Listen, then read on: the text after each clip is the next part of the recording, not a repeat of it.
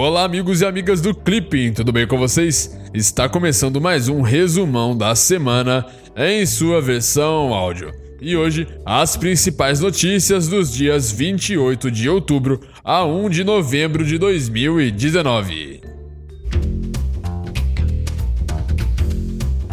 Política externa brasileira. Na sexta-feira, dia 25 de outubro, o encontro do presidente da República Jair Bolsonaro com o presidente chinês Xi Jinping resultou na assinatura de oito acordos bilaterais nas áreas de política, econômica e comércio, agricultura, energia, ciência e tecnologia e educação. No domingo, dia 27 de outubro, Brasil e Emirados Árabes Unidos assinaram oito acordos que pretendem promover iniciativas conjuntas e investimentos em áreas como matéria aduaneira, proteção mútua da informação, segurança, inteligência artificial, defesa, economia e meio ambiente. Na segunda-feira, dia 28 de outubro, o presidente Jair Bolsonaro, do PSL, disse que não vai cumprimentar o peronista Alberto Fernandes, eleito presidente da Argentina em primeiro turno no domingo. Bolsonaro disse lamentar o resultado das eleições. O presidente brasileiro descartou, porém, a possibilidade de o Brasil deixar o Mercosul, como havia cogitado anteriormente. Em vez disso, falou em afastar a Argentina se a eleição do peronista afetar o acordo entre o Mercosul e a União Europeia. Na segunda-feira, dia 28 de outubro, também, em Doha, no Catar, Bolsonaro assinou acordos que visam, por exemplo, promover iniciativas conjuntas nas áreas de serviços aéreos, facilidade de vistos, cooperação na área de saúde e grandes eventos. Já na terça-feira, dia 29, em visita oficial à Arábia Saudita, o presidente Bolsonaro e o príncipe Mohammed bin Salman discutiram perspectivas para o fortalecimento de investimentos bilaterais entre o Brasil e a Arábia Saudita. Os dois lados expressam seu apoio à concordância do Fundo de Investimento Público Saudita, o PIF, em explorar potenciais oportunidades de investimentos mutuamente benéficos em até 10 bilhões de dólares no Brasil. Na quarta-feira, dia 30, o presidente da República encerrou sua visita oficial à Ásia e ao Oriente Médio, na Arábia Saudita, onde foram firmados acordos nas áreas de concessão de vistos, defesa, cultura e investimentos. Na sexta-feira, dia 1 de novembro, Brasil e Coreia do Sul celebram o 60 aniversário do estabelecimento de relações diplomáticas. E vale lembrar que a Coreia do Sul é importante parceiro comercial do Brasil na Ásia, com um intercâmbio de 6,1 bilhões de dólares entre janeiro e setembro deste ano. O estoque de investimentos sul-coreanos no país é de cerca de 6 bilhões de dólares, principalmente nos setores eletroeletrônico, automobilístico e de semicondutores.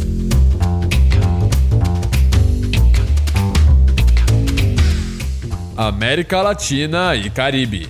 Na segunda-feira, dia 28 de outubro, após a eleição de Fernandes para a presidência argentina, o Banco Central da Argentina anunciou que os argentinos só poderão comprar 200 dólares, cerca de 802 reais, por mês.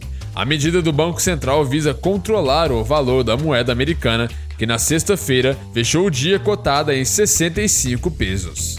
Na quarta-feira, em um pronunciamento no Palácio de La Moneda, sede do governo chileno, o presidente Sebastián Pinheira anunciou o cancelamento da realização de duas cúpulas internacionais, a APEC, Cooperação Econômica Ásia-Pacífico, e a COP25, Conferência das Nações Unidas sobre as Mudanças Climáticas de 2019. A Conferência da Cooperação Econômica Ásia-Pacífico que reuniria presidentes de 21 países e tem como objetivo a promoção do livre comércio na região da Ásia-Pacífico, estava marcado para acontecer entre os dias 16 e 17 de novembro. Já a COP25 aconteceria entre os dias 2 e 13 de novembro. Também na quarta-feira, dia 30, a Bolívia e a Organização dos Estados Americanos, a OEA, concordaram em realizar uma auditoria do resultado das eleições presidenciais vencidas em primeiro turno por Evo Morales. Na quinta-feira, o Ministério das Relações Exteriores do Uruguai convocou o embaixador brasileiro em Montevidéu, Antônio Simões, para pedir explicações sobre as declarações do presidente Jair Bolsonaro sobre a eleição no país vizinho. Em entrevista ao Estado, Bolsonaro demonstrou preferência por Luiz Lacalle Pou, do Partido Nacional, no segundo turno contra Daniel Martinez, da Frente Ampla de Centro-Esquerda. União Europeia.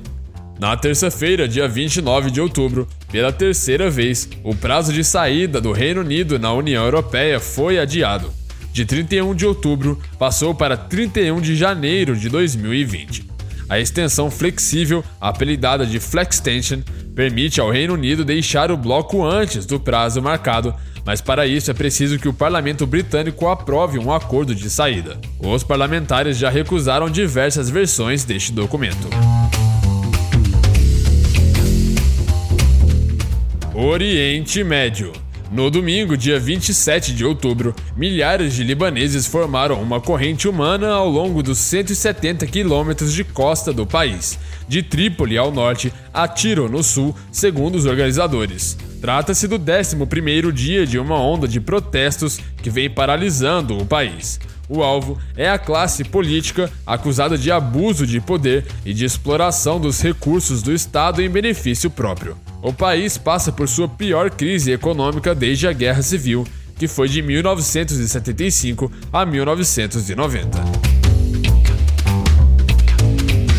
Ásia na quinta-feira, dia 31 de outubro, a Índia anunciou que dividirá formalmente o estado de Jammu e Caxemira em uma tentativa de aumentar seu controle sobre a região que está há cerca de três meses sob intervenção de Nova Delhi. Segundo o governo indiano, o único estado de maioria muçulmana do país, com cerca de 12,5 milhões de habitantes, será separado em duas partes gerida por Nova Delhi, Jammu e Caxemira que manterá seu nome e englobará cerca de 12,3 milhões de pessoas, e Ladakh, um enclave budista com pouco menos de 300 mil habitantes.